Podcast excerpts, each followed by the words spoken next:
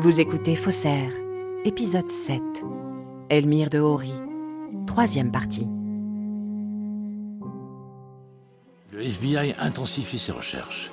Traqué par toutes les polices américaines, ses jours aux États-Unis sont comptés. Acculé, Elmire n'a pas d'autre choix que de s'envoler avec un faux passeport pour une petite île isolée.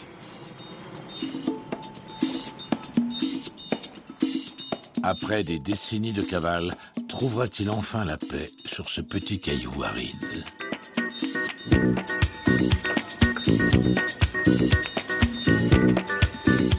Il s'installe à La Falaise, une maison d'architecte avec une vue splendide sur Formentera.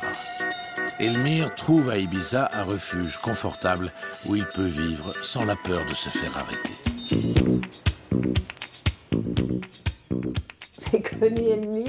En- dans les années 70 lorsqu'il est arrivé à Ibiza. Guillemette Joris, meilleure amie d'Elmire. Il construisait sa maison sur la, à la falaise. C'était vraiment, et c'est toujours, et ça a toujours été mon meilleur ami. Ça.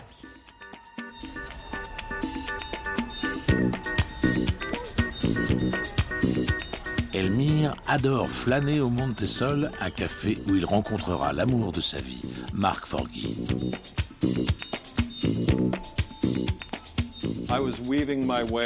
Je déambulais de bar en bar quand je suis tombé sur Elmire. Marc Forgui, ancien compagnon d'Elmire.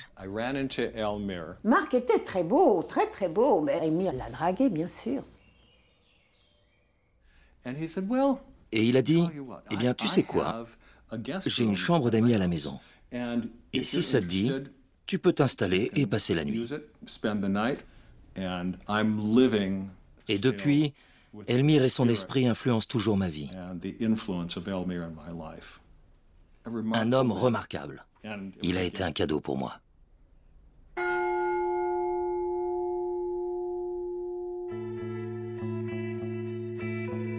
Écoutez, à l'époque hippie, Ibiza, qui était même pas connu Carlos Martorell, ami d'Elmire.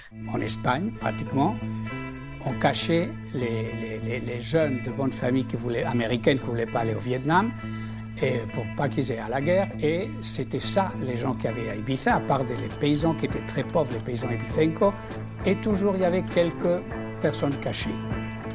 Moi, j'ai même connu un, un nazi qui était caché là, Pepe Rossello et Joseph Viadet, amis d'Elmire. Ici, ils ont trouvé leur paradis parce qu'ici, il n'y avait pas de problème. Il y avait un qui jouait la guitare, il y avait un autre qui jouait l'harmonie, il y avait un autre qui faisait la- l'accordéon. Il y avait toute cette société jeune qui était là, simplement pour la fiesta et pour s'amuser et pour vivre sans pratiquement rien faire. Les, hippies c'était euh, make love not war. And make love all the time and with everybody.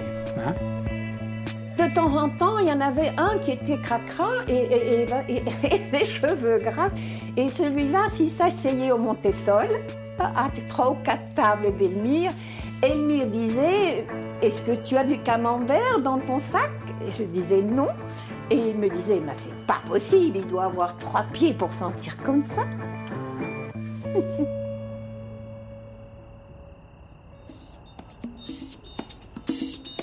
La nuit venue, Elmire vit au grand jour.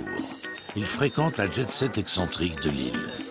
Des stars de cinéma comme Romy Schneider, Jean-Paul Belmondo ou la comtesse de Ribes font partie des habitants. Alors, une grande amie d'Hermire, c'était Ursula Andress. Ursula Andress était une grande amie, elle était souvent chez Hermire, ils s'aimaient beaucoup. Comme ils parlaient allemand et qu'Ursula est allemande, ils pouvaient parler allemand ensemble. Elmire et Ibiza, c'était un point de chute. C'était la plaque tournante. Tout le monde voulait être invité chez Elmire, voir Elmire. Elmire trouve enfin la paix.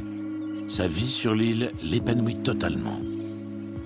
Cependant, il conserve une part d'ombre. Mystérieux, il tait l'existence de son atelier caché au sein de la falaise. Son atelier était à l'arrière de, de la maison. Son atelier, c'était sa chose secrète.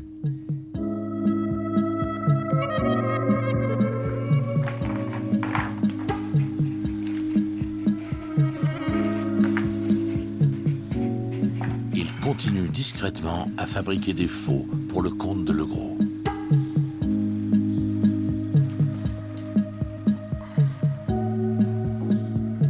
Je n'ai jamais vu ces tableaux-là qu'il a, qu'il a fait et qui étaient au fond des, faux. Mais sa tranquillité va être ébranlée en 1966. L'onde de choc vient des États-Unis. Alger Meadows, un millionnaire texan ayant investi dans l'industrie du pétrole, dispose d'une fortune estimée à 100 millions de dollars. Au milieu des années 60, pour les milliardaires américains, rouler en Cadillac ne suffit plus et posséder une collection de tableaux devient le nec plus ultra. Pour épater la galerie, Meadows décide de se fournir en tableaux de maître auprès de Fernand Legros. L'escroc n'y va pas de main morte, puisqu'il ne vend pas moins de 52 tableaux pour un million et demi de dollars, une somme astronomique pour l'époque. La collection comprend des Modigliani, Degas, Picasso ou encore Chagall dont le Texan est friand. Seul petit problème, sur les 52 tableaux, 44 sont faux. Ironie du sort, Meadows montre sa collection à Klaus Pearls, le même marchand qu'Elmire avait arnaqué à New York. Pearls reconnaît le trait d'Elmire au premier coup d'œil. La supercherie éclate au grand jour. Si le monde de l'art est assez opaque sur la dénonciation des faux, Meadows, en bon texan conquérant, décide d'étaler le scandale au grand jour. Il porte plainte contre X en France et attaque le gros et son complice Réal Le Sar. Elmire est aussi ciblé par le procès. Désormais, Interpol est à la recherche de la bande à Le Gros. Le procès durera plusieurs années. La culpabilité de Fernand Legros et Réal Le Sar sera très difficile à prouver. Pour sa défense, Le Gros présente au tribunal tous les certificats qu'il a obtenus pour les faux tableaux et rejette la responsabilité sur les experts. Complètement paranoïaque et bourré de calmants, le gros terrorise Elmire. Tétanisé, Dehori n'a pas d'autre choix que de se dénoncer. Dehori ayant endossé la responsabilité, le SAR sera relaxé. En revanche, le gros sera tout de même condamné à deux ans de prison. Elmire, quant à lui, se rend aux autorités espagnoles. Aucun témoin ne pouvant attester avec certitude qu'il a vu Elmire peindre des fous le tribunal n'arrivera pas à prouver sa culpabilité sur le sol espagnol, le chef d'accusation tombe. En représailles, le tribunal le condamnera à deux mois de prison pour homosexualité. En Espagne, à l'époque de Franco, l'homosexualité, on allait en tôle.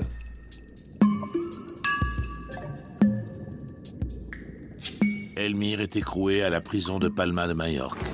Prisonnier, il ne peut s'empêcher de peindre ses conditions de détention.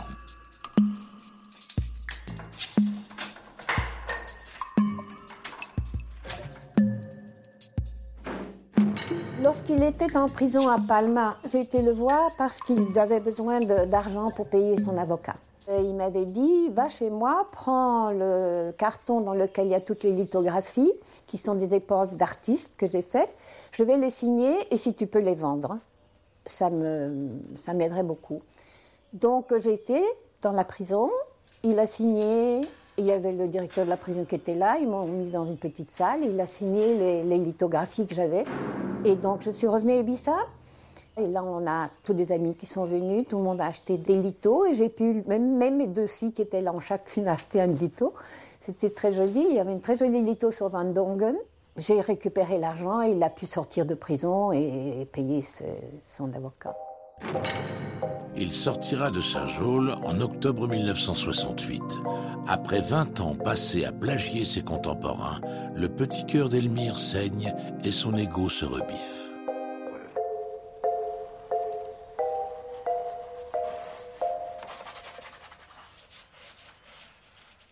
Ben, c'est un tableau qu'il m'a offert pour mon anniversaire. C'est une euh, aquarelle, hein, très bien, d'une petite fille sage, les mains croisées, très sage très gentil. Et puis en dessous, il m'a marqué, euh, qu'est-ce qu'il m'a écrit? Très chère Guillemette, Elmire, voilà, et il a signé. Ce tableau-là, c'était aussi, il me l'a offert pour un anniversaire. Il vous plaît ce tableau? Ah, moi j'aime énormément, parce que c'est les fleurs, c'est lui, hein, c'est le bonheur. Hein. Un joli bouquet de fleurs. En tout cas, celles-là, elles ne se fanent pas. Hein, hein Elles sont là pour un bon moment. Et il a signé Elmire, il n'a pas signé, hein, c'est Elmire. Je l'aime beaucoup. Vous venez d'écouter un épisode de Faussaire. Si vous avez aimé ce podcast, vous pouvez vous abonner sur votre plateforme de podcast préférée et suivre Initial Studio sur les réseaux sociaux.